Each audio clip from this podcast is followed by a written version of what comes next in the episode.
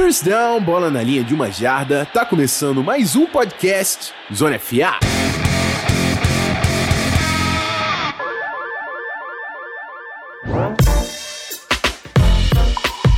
Fala rapaziada, Rafão Martins de volta. De novo nessa semana, a gente tá. tá Os nossos dias estão um pouco randômicos aí, mas você sabe que a gente tá, tá colando aí uma, duas vezes na semana. Enfim, eu vou fazer o convite para vocês se inscreverem nos nossos canais. Mas hoje a gente vai trazer de novo dois debates de futebol americano, um de NFL e um de college football. Na NFL a gente vai falar Cam Newton contra Tom Brady, fazer um, um, um debate aí para ver quem vai se dar melhor em 2020. E no College Football, a gente vai falar sobre os favoritos ao prêmio do Heisman Trophy, né? Que é como se fosse o MVP aí do College Football, o jogador de mais destaque, o melhor jogador da temporada. Para me ajudar nesses dois temas, como sempre, ele, Bruno Barandas, tudo certo, meu amigo? Tudo ótimo, cara. Sempre bom estar tá aqui. Hoje vocês abriram a porta pro ser clubista, né? Não... Vocês me botam pra falar de Ken Newton contra Tom Brady. A gente vai falar de Patriots contra Brady. Aí é foda, né? Mas, mas vamos lá. Botar entre a... O é, coração entre a... pesa. Coração entre a pesa. e a espada. Foi meus dois amores. Mas vamos lá. Vamos ver como é que vai acontecer isso aí. Mas antes da gente partir pro futebol americano, aquele bloco rápido de recados. Simbora.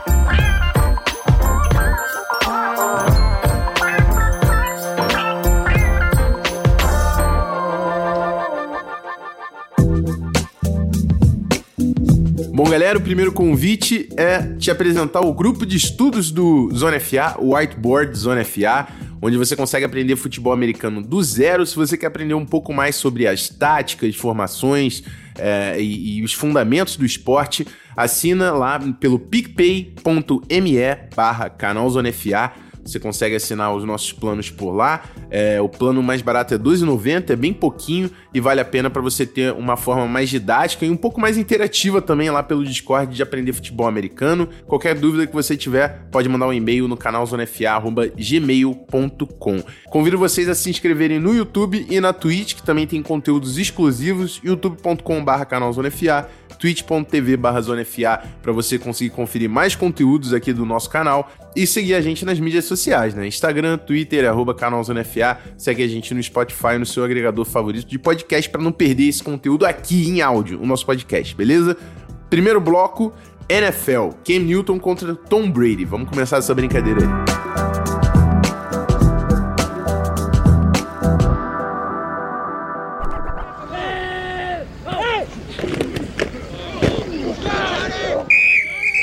Bom, é... Baranda está com a pauta aí na mão. Eu, eu pensei em organizar da seguinte forma esse debate. Primeiro, a gente vai fazer uma análise individual de cada time, dando uma analisada de como é mais ou menos o, o, first team projetado, né? Como quais são os titulares na defesa, no ataque. Se quiser falar um pouquinho de coaching staff também, acho que faz parte.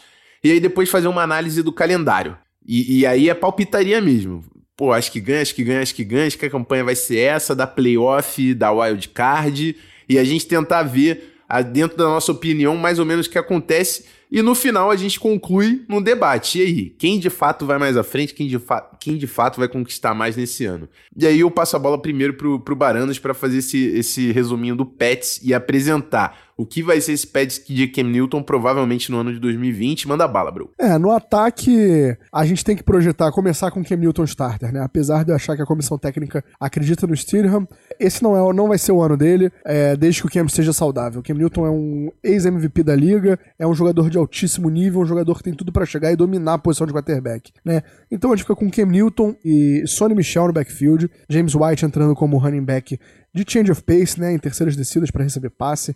A linha ofensiva vem da esquerda para a direita com Isaiah Wynn de tackle, é, Joe Thuney de, guard, de guard, David Andrews voltando como center, Shaq Mason de right guard e a grande incógnita vem de right tackle, né, onde a gente acabou de perder o Marcos Cannon, que é um ex-paciente de câncer, ele não vai jogar devido ao Covid, é um grupo de altíssimo risco. Então a gente acaba projetando Yonica Juice aí, né? Yonica Juice que foi um, prospect, um excelente prospecto de OL vindo de West Virginia no draft de 2019, mas que veio com um joelho bem bichado, não entrou em campo na temporada passada, né? Nem, nem estava no, no Injury Reserve desde que a pré-temporada começou e essa temporada ele vem. É muito cedo para projetar, é um cara que tava, tinha um upside altíssimo, mas uma lesão muito séria né? Mas com a saída do Marcos Cannon é a primeira coisa que a gente projeta.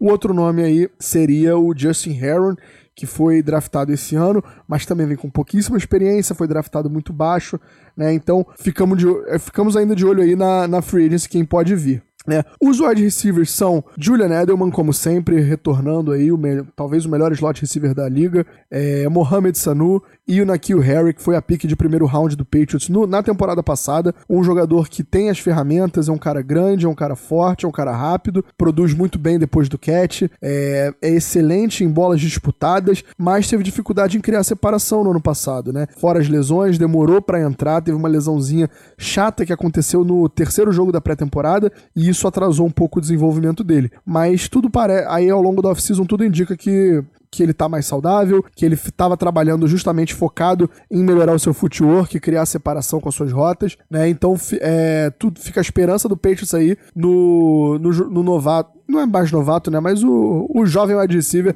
fazer esse salto de qualidade.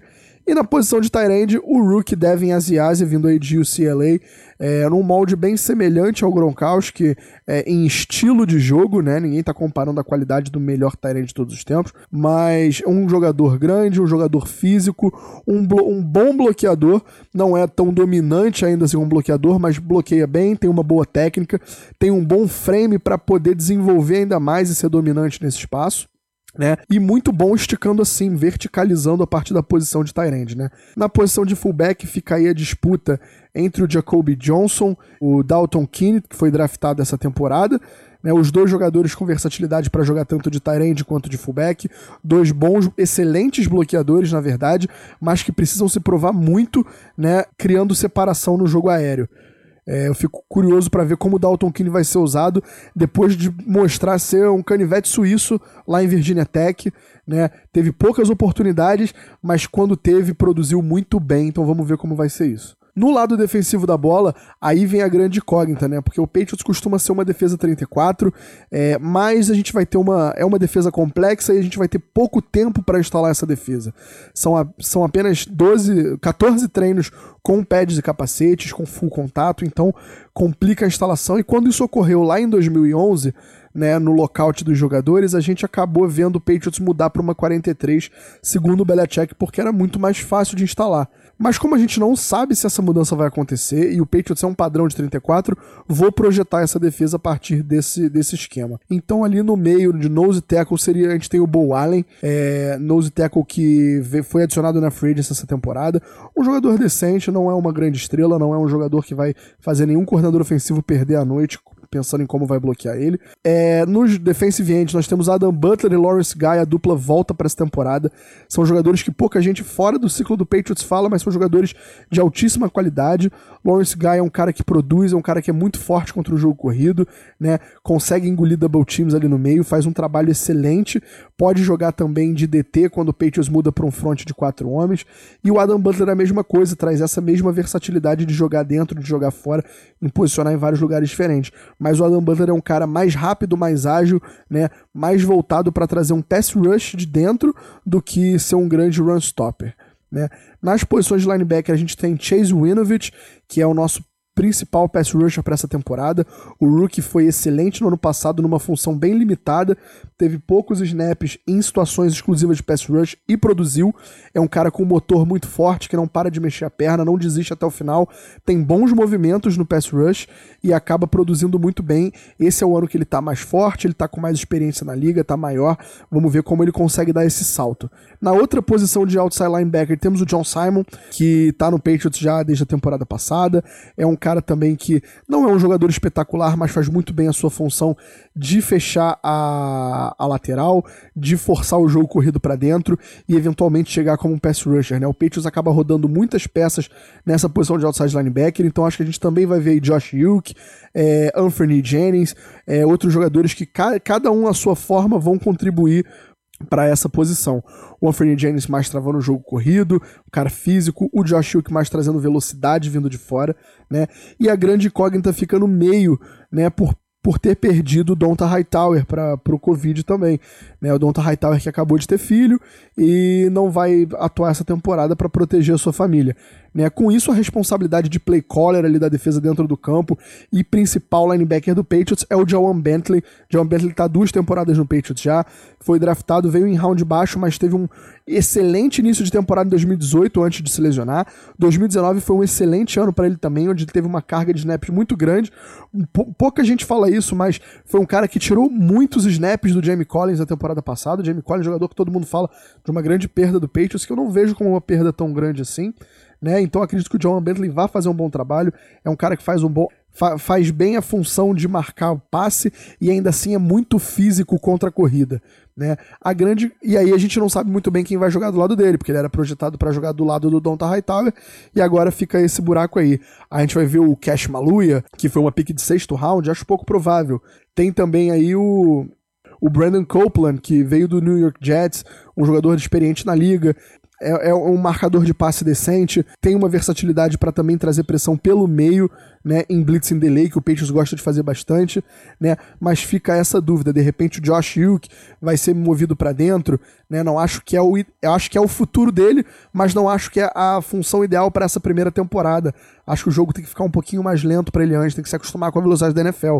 Mas é um jogador rápido, é um, joga é um jogador que consegue marcar bem o passe, não era a função primária dele, né, lá em Michigan, mas consegue, a gente tem bons tapes dele fazendo isso, especialmente marcando lá o Cade Hamler de Penn State, onde ele fez um excelente trabalho de um cara que é muito rápido. E a secundária, para mim, a melhor secundária da NFL está de volta aí, liderada por Stephon Gilmore, Devin McCory, o Patrick Chung saiu da, saiu da temporada também por conta do Covid, mas é um jogador que a gente já projetava ter uma função mais limitada esse ano. Né? É um jogador que funciona primariamente como um apoio ao jogo corrido dentro do box, marcando Tyrands em marcação pessoal, mas acredito que a gente vai ver aí um misto de Kyle Duggar, que foi a pique, primeira pick do Patriots no draft, no segundo round, né, e do Adrian Phillips, que veio do San, do San Diego, do Los Angeles Chargers, que é um jogador também nesse mesmo molde de jogar no box, de apoiar o jogo corrido e marcar Tyrands em marcação pessoal.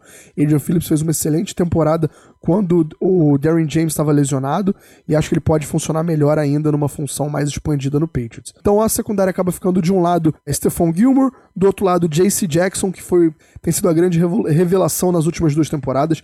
Acredito eu que seria starter na maioria dos times da NFL e pouca gente fala dele, um jogador de altíssimo nível. No como níquel temos o Jonathan Jones, o quarto cornerback vindo seria o Jason McCory, irmão do Devin. Devin McCory é o nosso free safety. E o strong safety, esse misto aí que eu falei de, de Kyle Duggar e Adrian Phillips.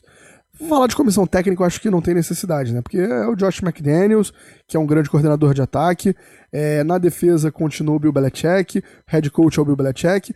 E eu não vou ficar aqui falando de comissão técnica, porque eu não vou ficar falando que a gente tem o melhor head coach da história da NFL, um cara que foi a oito Super Bowls, que ninguém entende mais de defesa na história do que o Bill Belichick, que o cara pode fazer qualquer é, jogador é, funcionar. É, bom que você gera a oportunidade do Gui jogar sirene no episódio, que sempre Mas assim, eu não vou falar essas coisas, entendeu? Então, passo a bola aí para você falar do, do time que tá nos meus pesadelos, que eu choro quando eu vejo o QB deles no uniforme. É. é, vamos, vamos falar um pouco aí do, do Tampa Bay Buccaneers. Eu, provavelmente não vou entrar tanto em detalhes no, nos atletas e no depth quanto o Baranos, porque ele, por ser torcedor do Patriots, de fato domina mais o, o roster completo. Eu vou tentar falar um pouco mais sobre como estão as unidades titulares. E aí vamos lá, né? A, a, gente começa pelo Tom Brady, que muda completamente o patamar desse time, né? Antes com James Winston, que por mais que tenha produzido muitos touchdowns no ano passado, era um cara inconstante também, batendo recordes aí de, de interceptações na temporada. Então agora você tem um quarterback veterano, vencedor, é, o GOAT, né? Como, não tem como fugir, é o maior da história com um time que já passando pela coaching staff, uma coaching staff com um head coach muito experiente ofensivo, que é o Bruce Arians, e no lado da defesa também, que é o Todd Bowles. Então, assim, Tom Brady, grupo de running backs, você tem a contratação que aconteceu há pouco tempo do LaShawn McCoy, que pode ser um, um bom running back para compor esse backfield com o Rojo, né? O Ronald Jones, que foi escolha número 38 do draft, né? Foi início da segunda rodada, então um cara que o Bucks apostou alto e acho que agora tem uma plataforma para produzir mais, né? Porque é, talvez tenha decepcionado até aqui, mas também num ataque que era inconstante e instável do Tampa Bay Buccaneers. Agora com uma plataforma muito mais estruturada e a presença do LeSean McCoy no backfield, acho que o Ronald Jones é um cara que também pode ter um salto muito grande de produção nesse ano. No grupo de Tyrants você tem Cameron Braid, O.J. Howard e Rob Gronkowski, cara. Que trinca de Tyrants. Eu acho que eu tenho pouco a agregar. Cameron Braid é um cara que é muito. que você consegue confiar quando tá na, na red zone, em, em situações de goal line. O O.J. Howard, que é um cara que talvez não tenha produzido tanto quanto a gente esperava, mas é um cara que tem todo o potencial do mundo para impactar o jogo e com a presença do Rob Gronkowski, que é, é, é, é assim, um dos grandes talentos da história da NFL. Então, um grupo muito forte na posição de Tyrant para o Tom Brady, que é um cara que gosta bastante de utilizar esse elemento no jogo dele. A dupla de wide receivers, a gente talvez esteja falando também de uma das melhores da liga, Mike Evans e Chris Godwin. Então, assim, é, dois caras de altíssimo nível. E, e, eu falo do terceiro wide receiver que tem o Tyler Johnson vindo de Minnesota, que é um cara que, para jogar de slot receiver, é muito técnico. Então, assim, ele pode complementar muito bem também esse grupo de wide receivers. Então, a gente falou de armas incríveis no backfield, a gente falou de armas incríveis passando a bola no grupo de tarentes wide receivers e de uma linha ofensiva que talvez não seja uma das mais dominantes da NFL, mas passa longe de ser uma linha ofensiva fraca. Você tem Ryan Jensen, você tem Ali Marpet, você tem Alex Capa e os tackles, que provavelmente vai ser Donovan Smith e o Tristan Wirfs, que foi a primeira escolha do Bucks nesse ano. É, o Joe Haig, de repente, dando, ficando ali nessa posição de swing tackle, de repente conseguindo também alguns snaps nessa unidade titular. Mas é uma linha ofensiva bem, bem sólida para esse time que tem tantas armas e tem um quarterback tão experiente como o Tom Brady. Passando pro lado da defesa. O front ali, a linha defensiva, é outro time que também joga numa base 34. Você tem Dan Kansu e Vita Veia, que é uma dupla incrível nessa linha defensiva, e o Williams Golston ali complementando. No grupo de linebackers você tem Devin White e Levante David, dois linebackers muito atléticos que são completamente compatíveis com a proposta de jogo que a gente está precisando hoje na Liga Profissional de Futebol Americano, principalmente pensando, é, é, a gente não tem como falar que as, as aspirações do, do Buccaneers não seja título de, de, de Super, Super, Super Bowl, Bowl né? né? Então, é, exatamente. Então, assim, é, você tá pensando em quem? Você tá pensando, caramba, eu tenho que enfrentar o Ravens, eu tenho que enfrentar o Chiefs. Você ter uma dupla atlética como Levante David e, e Devin White na sua defesa no segundo nível é uma grande vantagem. E além desses dois caras, você tem como Ed Rushers o Shaquille Barrett, que é um dos caras que mais produziu no ano, acho que foi o, o líder em sacks do ano passado, e o Jason Pierre-Paul, que é um pass rusher em, também experi muito experiente, que impacta o jogo. Então, assim, você tem um front e uma, e uma linha de segundo nível muito forte nessa defesa. E aí, na secundária, que talvez seja o ponto mais fraco, você tem o Carlton Davis, que foi uma escolha também razoavelmente alta ali, foi de segundo dia do NFL Draft. Mike Edwards, Justin Evans e, e, o Murphy, o Sean Murphy Bunting. Só que você tem o Anthony Winfield Jr., que eu tenho certeza que Minnesota tá sentindo muita falta desse cara. É um cara que era playmaker, foi first team all pro no ano passado e, e era o, o, nome dessa defesa, assim. Ele teve alguns problemas de lesão na carreira dele do college football, mas nesse ano que ele jogou completo, ele foi o unanimous first team all pro. O cara entrega. Eu tenho um vídeo nosso lá no Instagram falando que tal, para mim ele pode ser o novo Honey Badger, ele pode ser o novo Tyron Matthew. Que é um cara que joga de safety, é, por mais que tenha um tamanho menor do que o ideal ali para jogar no box, ele é muito físico e muito intenso e consegue jogar no box, consegue jogar de níquel. Eu acho que é um cara que pode trazer essa presença dinâmica e, e assumir a liderança nesse grupo de secundária, por mais que seja um novato. E isso pode ser muito importante para dar uma arredondada nessa secundária do Buccaneers, que não tem tanto talento quanto o front seven.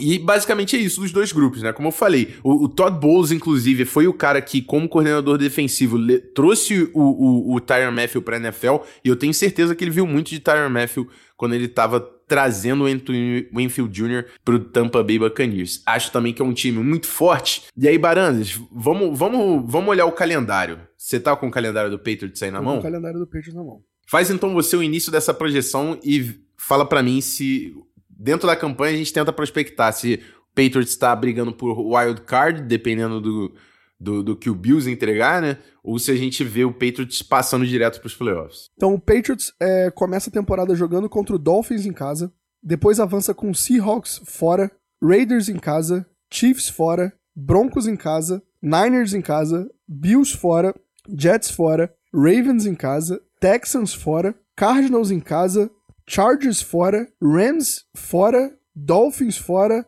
Bills em casa e Jets em casa. Né? Então, assim, não é uma temporada fácil pro Patriots, mas eu também não vejo como uma temporada extremamente difícil. Não acho que é uma tabela complicadíssima, né? Eu tenho falado para todo mundo. Eu vejo o Patriots indo entre 8-8, 10-6 na temporada, né? E, sendo que se o Patriots zerar a divisão, eu vejo ele indo é, 11-5 e se o Patriots perder a divisão inteira, indo de repente aí 7-9. Né? Eu acho que a gente tem derrotas certas no ano. É, Kansas City vai ser um jogo muito difícil de ser ganhado. 49ers vai ser um jogo muito difícil de ser ganhado. Baltimore Ravens vai ser um jogo muito difícil de ser ganhado. É, Texans eu acho um jogo bem duvidoso. Eu, eu tinha ele como uma derrota, mas os movimentos do Texans na off-season não foram o que eu esperava. Né? É, o Seahawks é o próximo jogo que eu fico naquela dúvida, principalmente agora com o Jamal Adams na defesa, muita incerteza no ataque do Patriots, mas a minha projeção fica essa aí, entre 8-8 e 10-6 pro New England, acho que tendendo mais para 10-6. Eu vejo o Patriots ainda muito mais forte do que os outros times da divisão, a não ser o Bills, né? É... Então, assim, acho que Dolphins e Jets são jogos que o Patriots pode acabar ganhando os dois dentro e fora de casa é, ou não, né? Mas jogo de divisão é sempre jogo de divisão. O Bills, eu não acho que o Bills seja essa potência toda que se espera que o Bills seja. É, o Bills é o favorito, ao meu ver, mas não é como se o, o, o Bills estivesse provado. Ele tem um bom elenco, mas tudo depende de como o Josh Allen vai jogar. Josh Allen vai produzir? Ele vai realmente dar o salto? Ele vai ser o cara que todo mundo espera que ele seja? E também tem essa questão de que o Trey Davis White está cogitando não jogar a temporada devido ao Covid. Né? É um dos jogadores que está sendo monitorado aí, é, porque já expressou que pode vir a não jogar. E isso seria uma perda muito grande para o Buffalo, facilitando muito a vida do New England Patriots. Né? E aí tem jogos como Chargers, que eu acho que é extremamente plausível de ganhar, mesmo o jogo sendo em Los Angeles. Cardinals é um jogo plausível de ganhar. Broncos é um jogo plausível de ganhar. É, Raiders é um jogo muito plausível de ganhar. Seahawks eu acho que ainda é um jogo plausível de ganhar. Rams eu acho que é um jogo plausível de ganhar, mesmo sendo em Los Angeles. Né? Então eu, é, eu fico com isso aí, com o Patriots indo entre 8-8 e 10-6. É, tendendo mais para cima do que para baixo. Ganhando a divisão, então, provavelmente. Né, Acredito também, que sim. Pensando em, em 10-6. Bom, vou, vou dar uma passada aqui no, na temporada do, do Buccaneers e depois a gente vai pro último bloco para tentar arredondar como esses times vão no playoffs e quem de fato vai mais longe, né? O, o Buccaneers começa é, indo a New Orleans para pegar o Saints. Eu daria essa vitória pro Saints 0-1. Depois Panthers em casa 1-1. Broncos fora 2-1. Segunda vitória aí do Buccaneers. Chargers em casa 3-1. Bears fora 4-1. Packers em casa. Esse jogo aí vai ser doido, hein? Semana 6. Tô em 4-1. Acho que Packers em casa. Eu dou pro Buccaneers porque é em casa. Então 5-1. Em Raiders 6-1. Giants fora 7-1.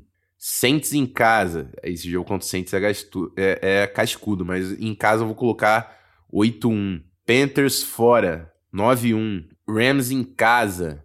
Outro jogo difícil, mas 10-1. Chiefs em casa, eu dou pro Chiefs 10-2. Vikings em casa, dou pro Buccaneers 11-2. Falcons fora do Falcons 11-3. Lions fora, 12-3. Falcons em casa, 13-3. Uma baita de uma temporada. Uma baita de uma temporada. Uma baita de uma temporada. 13-3, isso é título de divisão. Eu acho, eu acho que esse time do Buccaneers, de fato, chega bem forte no, nos playoffs da, NF, da NFC. Tem alguns jogos cascudos, né? Falei do jogo contra o Packers. O, os, os jogos na divisão contra Falcons e, e, e contra Saints por mais que o Falcons talvez não tenha uma defesa tão forte esse ano, acho que o Buccaneers vem forte brigando com o Saints para a liderança dessa divisão. E aí vamos para a última etapa desse nosso bloco, né? Quem vai mais longe na temporada? Quando a gente está olhando a, a, a AFC, a gente está falando principalmente de, de Ravens e de Chiefs, né, como grandes obstáculos aí do, do, do, do, Patriots e eu quero saber de você, Brando. Agora numa, tentando ser o mais realista aí. possível, né? O título do bloco era Cam Newton contra Tom Brady, quem vai jogar melhor. Agora tá falando quem é que vai mais longe, se é o Patriots ou o Buccaneers. O que, que a gente tá falando? São conversas diferentes. Ó, vamos lá, vamos lá. Eu tenho quem vai melhor. Justo. Você me pegou no título da pauta que eu não vou alterar. São conversas diferentes. Beleza. Então vamos lá, dentro do cenário que você esperou vamos falar de Cam Newton dentro desse, desse resultado do, do New England Patriots. Eu acho que esse é um ano que o Patriots vive e morre pelo Cam Newton, né? Onde o Cam Newton for, o Patriots vai. E é aquela parada, você tá botando o Cam Newton, que é um dos QBs mais dinâmicos da história da NFL, né? É um cara que tem um braço incrivelmente forte, um cara que consegue ler muito bem o jogo, um cara que corre muito bem, um cara que é extremamente físico, na mão dos, dos coordenadores ofensivos mais é, criativos e efetivos da história da NFL também, né, no Josh McDaniels. É, então eu acho que Hamilton pode ter uma excelente temporada. Eu acho que o corpo de recebedores do Patriots é melhor do que a temporada passada, mesmo sem novas peças, né? Porque o Mohamed Sanu jogou lesionado temporada passada, o Nakil Harry tá indo pro seu segundo ano. Você passa a ter um Tyrande de verdade, porque o Patriots tinha fantasmas de Tyrande, porque aquele corpo Tyrande era ridículo do ano passado, e acredito que o Devin Asiasi pode ser esse jogador que vai é, elevar o nível de Tyrande. Quando eu falo elevar o nível de Tyrande, a gente não precisa de Rob Gronkowski para elevar o nível de Tyrande do ano passado, que era muito, muito ruim, né? E um jogo corrido muito forte.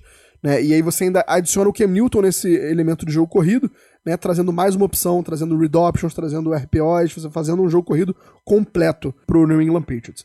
Né? Então eu acho que o Cam Newton vai ter uma excelente temporada. Vamos ver como ele volta das lesões, se ele vai estar tá realmente 100% saudável, se ele vai estar tá produzindo da forma que a gente espera que, o Cam Newton produza. E não é tipo assim, ah, é uma aposta, ah, será que o Cam Newton vai ser um bom jogador? Não, o Cam Newton é um bom jogador. O cara foi MVP da liga há não tanto tempo atrás.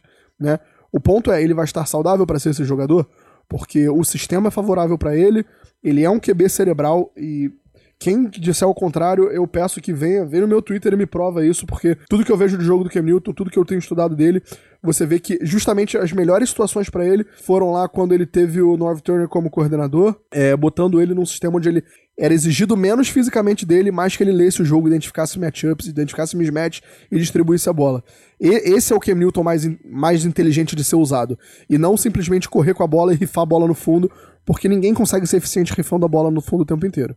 Né? Não é um cara que joga tão vertical quanto as pessoas gostam de fazer soar que ele, que ele é.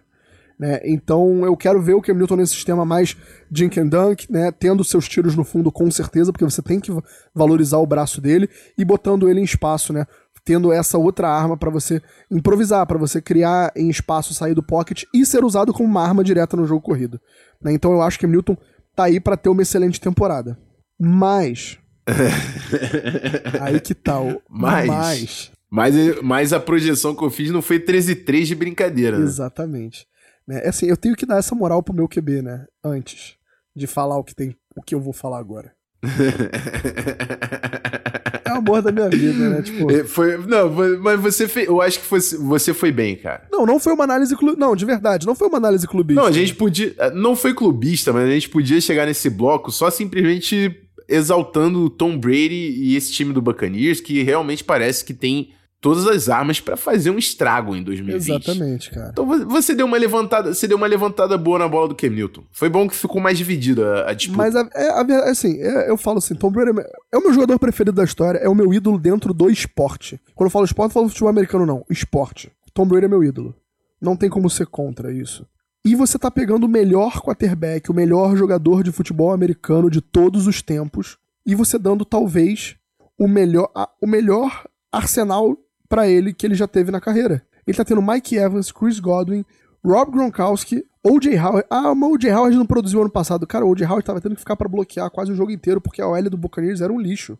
Agora você traz o Tristan Wirfs, que é um cara que pode, pode subir o nível dessa OL, né? Você solta o O.J. Howard, você tem o Cameron Braid, que é um excelente tight end. Você dá um backfield com Ronald Jones e LeSean McCoy, que, ah, LeSean McCoy tá velho. É, tá velho, mas tu viu ele jogando no Chiefs ano passado? O cara produziu. Né? Então você dá esse monte de arma pro Tom Brady, né? Você dá essa dupla para ele brincar com Chris Godwin e Mike Evans. Mike Evans talvez, não tô falando que ele é o melhor recebedor da NFL, não, nem chega nessa conversa, mas talvez o maior mismatch da NFL, um cara daquele tamanho, com aquele range, né? Você não vê um cara com, com esse range todo desde o Calvin Johnson. Um cara que, com o QB que for, ele tá lá produzindo. E agora você bota o Tom Brady com ele e você bota três Tyrands de altíssimo nível, talvez o melhor corpo de Tyrands da NFL, que torna o seu ataque extremamente imprevisível se você vai correr, se você vai passar, para você mudar da linha de scrimmage, para você trabalhar para lá, trabalhar para cá. E uma mente ofensiva extremamente avançada que é a do Bruce Arians, que já falou inclusive que o diferente do que foi feito com o Peyton Manning lá em Denver, que foi trazido o sistema do Indianapolis Colts, o Brady vai jogar no sistema do Bruce Arians. Um sistema diferente, mas ainda assim um sistema ofensivo muito eficiente. Um sistema que, por vezes, faz o James Winston parecer um QB de elite. Né? Então, assim, é difícil não dar esse edge pro Tom Brady, cara. Eu, eu, eu espero estar errado, eu espero ver o Patriots é, surrando o Tom Brady no Super Bowl, mas o Tom Brady, eu tenho que apostar nele para ter a melhor temporada. Eu tenho que pensar de forma lógica aqui. E a gente tá falando, mais uma vez, do melhor quarterback da história da NFL, com talvez o melhor arsenal da NFL hoje, em questão de recebedores, tight e é, backfield. Não tem como. É, eu acho que, eu acho que o Tom Brady, de fato, chega num cenário muito forte e, e as pessoas talvez não respeitem tanto o Buccaneers. Só por ser o Buccaneers, que na história recente talvez seja o time mais fraco daquela divisão, né? Que ganhou menos destaque no, nos últimos anos. Mas a gente tem que entender também, com todas as limitações do Jamie Winston, o quanto o Bruce Arians conseguiu fazer ele produzir é, no ano passado. Uhum. É, é, é assim, e com a maturidade de Tom Brady, a gente espera que talvez aquele caminhão de interceptação não, não teria acontecido. E, então, assim, eu... E aquela parada assim, o Tom Brady não caiu no Buccaneers de paraquedas. Foi um movimento Sim. muito bem estudado, muito bem escolhido para ele estar no final da sua carreira no melhor cenário possível, né? Com um bom coach, com uma boa defesa, com um bom corpo de recebedores, né? E a gente tá falando ainda de uma de... a gente falou da defesa lá, né? É, é uma defesa que vai dar oportunidade de Tom Brady, tem um front seven incrível, tem uma secundária que você tem as suas dúvidas sobre o que vai funcionar e o que não vai, mas você tem também a volta de coordenador defensivo do Todd Bowles. Todd Bowles voltando a trabalhar com Bruce Arians, que é um excelente coordenador de defesa. Teve uma péssima passagem como head coach. Mas assim, o Jets também é um ambiente meio tóxico, né? A gente sabe disso, tudo que inside lá não tem dado não, muito certo. É, eu, eu, respeito muito o Todd Bowles. Mas o Todd Bowles é um excelente defensivo. coordenador defensivo e eu tô muito curioso para ver o que ele vai fazer com esse front seven incrível e essa secundária que tem, vamos botar assim, potencial, né? Tá zero provada, mas tem potencial para fazer alguma coisa. Então, assim, Tom Brady não caiu lá de paraquedas, escolheu o melhor cenário para ele. Tinha um monte de time que ele podia ter ido e ele escolheu Tampa Bay Buccaneers. Eu, eu fico com medo de ver esse ataque do Tom Brady, esse ataque do Bruce Arians lá em Tampa. É, o, o, o Bruce Arians chegou na final da NFC com aquele Cardinals, né? Eu dei até uma olhada para saber se o Todd Bowles estava com ele naquele ano, mas não, era o James Batcher. É, Todd Bowles já estava como head coach. É, é, mas é um cara que funciona muito bem com o Bruce Arians. Né? No ano passado eles já mostraram alguns resultados muito positivos. O Shaq Barrett está produzindo uma enormidade naquele, na, naquela defesa. E aí você tem é, o Sul, o Vita Veia também, que vem numa grande crescente. É, Pierre Paul, é, enfim.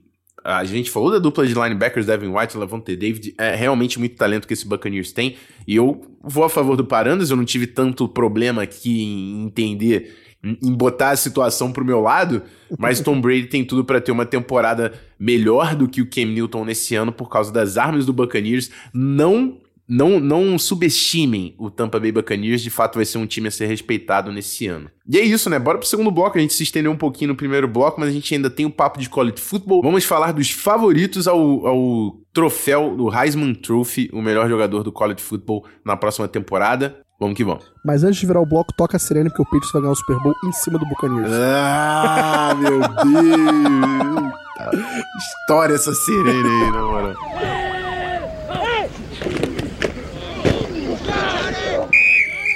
Vamos lá, é, o segundo bloco a gente quis trazer uma, um, um papo sobre os favoritos aí do, do Heisman Trophy, porque como a gente fez a apresentação dos times, eu sempre tentava falar dos caras, né, que a gente tinha que prestar atenção, é, que são os caras que vão chegar na NFL, que no final acho que é o maior interesse do público que tá vendo college football aqui no Zona FA. A gente tá tentando colocar o college football no coração da galera também, mas eu tenho certeza que hoje a gente vê bastante college football pensando em NFL.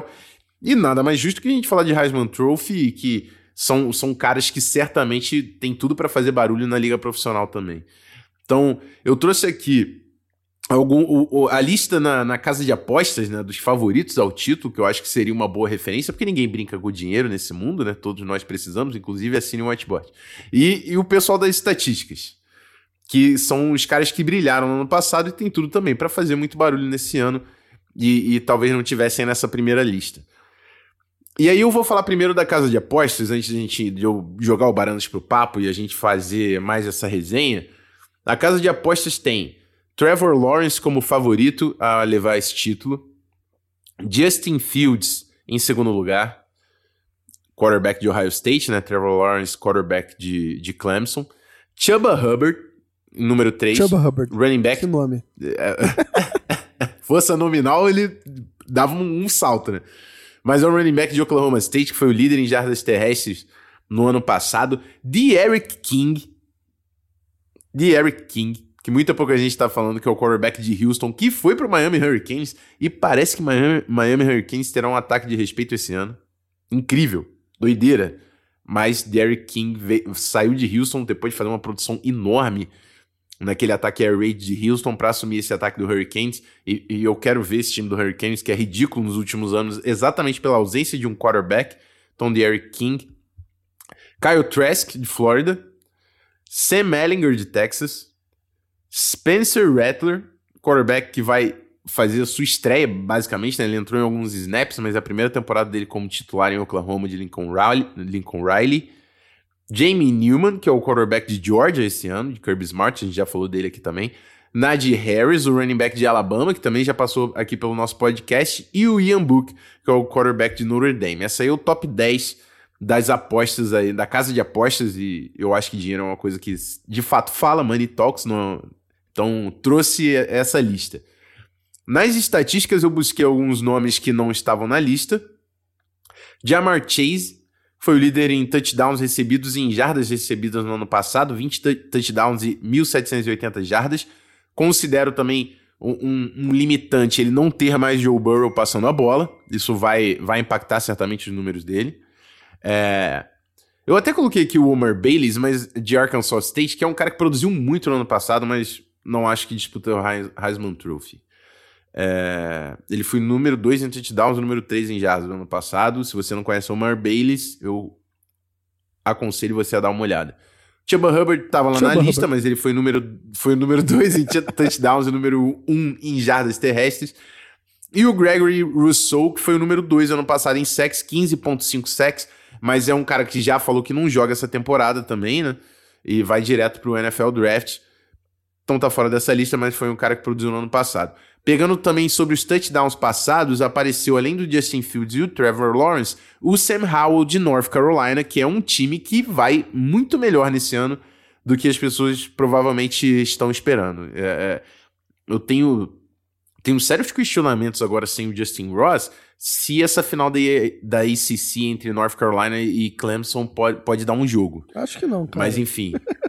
Sinceramente. É. Não, tudo tem que acontecer muito bem para North Carolina e tudo acontecer muito mal para Clemson sem Justin Ross isso acontecer. Mas é uma bold, é uma bold prediction ter jogo, né? Nem, nem North Carolina ganhar, é uma bold prediction que North Carolina faça frente de, fa de fato nessa final da EFC, na, da ES, da eita. ACC. Obrigado, porque de fato travou de uma forma aqui que não foi. É, é difícil Mas, falar assim, de jogos disputados assim, né? Porque o college football existe uma disparidade muito grande entre os times, especialmente dentro da ACC, que é uma divisão, é uma conferência é. que acaba sendo muito fraca. Assim, não é fraca, obviamente ela é forte se parar a pensar em relação a, a fora do Power 5. Comparar mas, com o SEC. É, não, não existe nada comparável com a SEC, né? Você chega.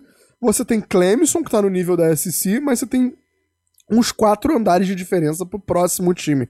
Então, sim, Miami sim, Hurricanes, sim. É, Florida State, North Carolina não tem muito como pensar em disputar, porque é, mesmo você perder um cara que nem o Justin Ross, você não tem um time que é all around muito melhor do que o time de North Carolina, né? Então, é, não tem um programa estável, né? Assim, você pode montar um bom time. Hurricanes, eu acho que foi top 10 há uns dois ou três anos atrás. Ele foi, ele era horrível nesses últimos anos. E, e, assim, North Carolina parece que pode ter um ano muito forte, como teve o, o Hurricanes há uns dois ou três anos. Assim como o Hurricanes, de repente, com o Derrick King, consegue fazer um barulho. Pro, a grande diferença é que Clemson tem um programa estável, que está sempre competindo e sempre nos altos patamares do recrutamento, né? Então gente, é, o, é o gigante a ser derrubado na conferência. Mas quem sabe North Carolina faça um barulho nesse ano. Mas vamos, vamos falar do. o papo é Heisman Trophy. Você, você não, não me tire do caminho. Desculpa. É... Chuba Hubbard. Chuba Hubbard? Não, não, não. Só, você... eu, eu, só quis falar o nome dele. Eu gostei muito de falar o nome do Chuba Hubbard. mas fala para mim então, cara. Dentro desse todo esse cenário, Trevor Lawrence está como favorito, mas com a saída do Justin Ross, tal, talvez Clemson é, debruce o ataque no Travis Etienne, que é um nome que a gente nem trouxe aqui, E aí, Travis Etienne talvez seja o favorito ao Heisman Trophy, não sei.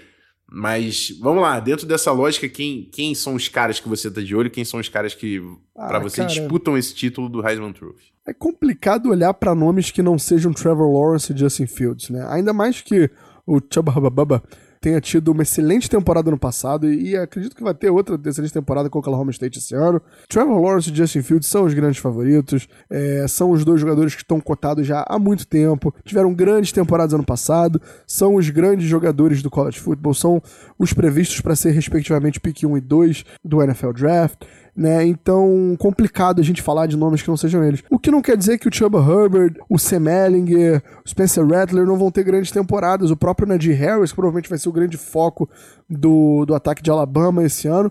Mas, cara, Trevor Lawrence e Justin Fields são os dois são os dois jogadores de talento generacional ali na. É, é porque gener, é generational, né? Não existe essa palavra em português. É, mas são os dois talentos fora de série do college football nesse ano, e ainda mais numa posição tão importante quanto o quarterback.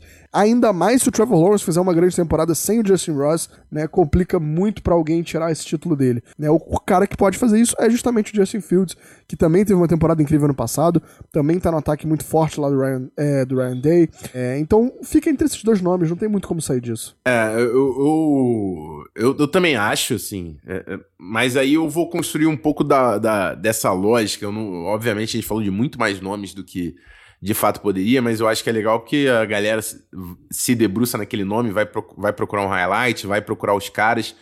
Todos aqui são caras que vão ser playmakers na temporada. Então, volta o episódio e vai nos nomes que vale a pena você conhecer os caras. Mas assim, de fato, é, Trevor Lawrence e Justin Fields são os principais da disputa. Mas aí, vamos lá. Foi o que eu falei. Trevor Lawrence talvez caia na disputa porque Clemson tenha que correr muito mais com a bola do que precisa de fato se os wide receivers não começarem a entregar. Por mais que o Trevor Lawrence tenha o seu potencial correndo com a bola, né? Joga muito também em read option. Enfim, vamos dizer que Trevor Lawrence não tem essa temporada tão dominante por limitações ofensivas de Clemson. E Justin Fields, para mim, esse é o cara, porque eu, o Ohio State, para mim, é um dos programas é, programa que tem tudo para chegar esse ano para disputar muito forte essa temporada. Você tem armas incríveis lá, tem o Olave, tem o Julian Fleming, que é o wide receiver número um é, dos Estados Unidos esse ano chegando no recrutamento para o Ohio State. É, você tem o Myers, que a gente falou, o Wyatt, que são grandes jogadores de linha ofensiva, o número um offensive tackle desse ano. A gente acabou de falar de Ohio State. E a gente falava justamente que talvez esse fosse o ano que o Ohio State seria desafiado e talvez perder a conferência para Penn State. É. Mas a gente acabou de ter o Micah Parsons falando que não vai jogar essa temporada, né? Que é o grande nome Isso. de Penn State. Então já começa a complicar. Provavelmente e... o melhor defensor do college football. Exatamente. Aí você começa o Ohio State botar uma mão já na taça, né? Mas assim, Penn State ainda tem um elenco muito forte, né? Vamos. É. Mas, um jogador não faz time, mas, mas você, você perdeu o seu melhor jogador. Dali, né? Então. É. Então, assim, Justin Fields, para mim, eu diria até que é o meu favorito para ganhar o Heisman Trophy esse ano. É o Justin Fields, beleza? É, faz sentido. Mas se Justin Fields não consegue entregar isso pra gente também, vamos dizer que o Ohio State acaba desandando é, os wide receivers, o, o, Julian Fleming como freshman não apresenta nada, pega um red shirt, o Olave tem problemas. Enfim, vamos dizer que o Justin Fields desanda. Eu acho que o Chuba, o Chuba Hubbard, o Chuba Hubbard, que você gostou do nome dele, eu acho que é um cara que ele Chuba entrega Hubbard. com uma consistência tão forte que ele pode entrar, cara. E aí a gente começar a falar de Chuba Hubbard ou até o Travis Etienne, que são caras que podem entregar bastante nesse jogo. O, o, um sleeperzinho seria o, o Spencer Rattler, né? Que é um cara que tem todas as ferramentas do mundo no Lincoln Riley, que talvez seja um dos tops aí, offensive play callers da, do college football. Eu vou olhar pro Spencer Rattler com certeza, porque se ele botar números incríveis, é difícil de tirar dele. É mais ou menos o que aconteceu no ano passado. Trevor Lawrence e Justin Fields são caras que apareceram incrivelmente, Justin Fields meteu 41 touchdowns, Trevor Lawrence 36, mas apareceu um menino Joe, do Joe Burrow colocando 60 touchdowns na temporada. É o que eu falei, Joe Burrow não teve um jogo ruim. É, assim. É... a gente não tava falando de Joe Burrow dessa forma antes da temporada do college football, né? Não tô dizendo que é por isso que o Joe Burrow ganhou, tá? Obviamente, o Joe Burrow foi o melhor jogador do college football, ponto, ano passado. Ponto. Mas eu acho muito difícil, é, mesmo que se o Spencer Rattler tem uma temporada semelhante ao Justin Fields e Trevor Lawrence, né, o comitê de escolha tende a favorecer os caras que estão no último ano, né? Porque o Spencer Rattler vai ter a, própria, a próxima oportunidade dele. Lembra, não tô falando que o Trevor Lawrence e o Justin Fields não ganharam do Burrow por causa disso, né? O Burrow ganhou porque ele era o melhor e ponto. Mas é algo que a gente vê constantemente acontecer. Tipo assim, chega um cara que tá ali pareando no mesmo nível, mas o favorito acaba levando porque, porque favorito vai pro draft, sabe? Ele não vai ter outra oportunidade de ganhar e... É, não tô dizendo que isso acontece sempre, obviamente, tem jogadores que ganham e voltam, né? Isso acontece constantemente, mas é, Spencer Rattler vai, vai, para a sua primeira temporada, né? Vai ter outras oportunidades de ganhar, então eu ainda acho que isso deixa o favoritismo na mão de Trevor Lawrence e Justin Fields. Com certeza, é um, um slipperzaço aí. Quem que, sabe, que Mas, é, o, o, Trevor Lawrence e o Justin Fields, nenhum deles tem o, o, o, Heisman Trophy, né? Então, de fato, é um prêmio que vai valer bastante aí para esses dois prospectos para esses dois atletas do college football. É isso. Tem mais alguém que você quer falar, ô Bananas? Faltou alguém nesses nomes todos que a gente citou? Não, cara. Não, sei. não tem não. Acho que você. Cara, assim, a gente falou um monte de nome, né? De repente poderia citar mais um, citar mais outro, mas. Ah, Devonta Smith de Alabama, de repente, wide receiver? É complicado. Se tudo vai... acontecer muito. É. Tu vai dar o A gente nem sabe quem vai ser o QB, né? receiver, cara. Não, e, e, a gente não sabe nem que. É, se, por exemplo, se o Devonta Smith começar a jogar bola, provavelmente estão olhando pro Bryce Young lá, no, lá de quarterback. Ou o Mac Brown, né? é. Mac Jones. Mac, Mac Jones. Cara, eu sempre chamo ele de Mac Brown, cara. Eu não sei porquê. É, eu não sei de onde você tirou também. Mas acontece. É. é. isso então. Passamos a régua, bora pro bloco de encerramento, que esse programa já ficou, inclusive, um pouco maior do que a gente tem feito nas últimas semanas. Deixa eu falar de Patriots, né? Que é isso que acontece. É, eu pedi. Simbora.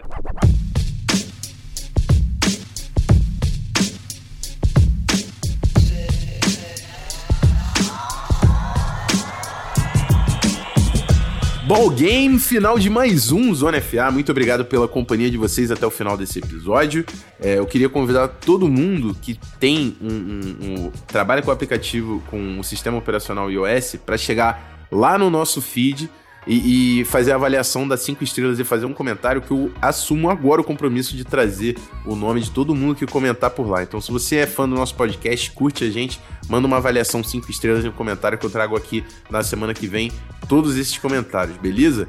Queria agradecer também o Baranos pela discussão de sempre, pelo alto nível do papo, pela companhia. Até semana que vem, meu irmão. Isso aí, cara. Tamo junto. Prazerzão falar com esses ouvintes maravilhosos. E a gente se vê semana que, semana que vem, não, porque a gente tá fazendo tanto programa junto aí que a gente vai se esbarrar antes disso. É, a gente tá se vendo por aí, isso é verdade. Nisso aí você tem razão. Inclusive, essa semana rolou a primeira reunião do whiteboard. A gente falou sobre zonas de defesa, né? Não exatamente é, é, conceitos de cobertura, foram as zonas defensivas que a gente trabalha nesses conceitos.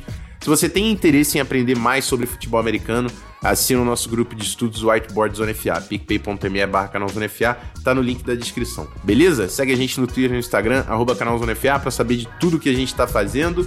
E é isso, semana que vem a gente tá de volta. Aquele abraço, fui!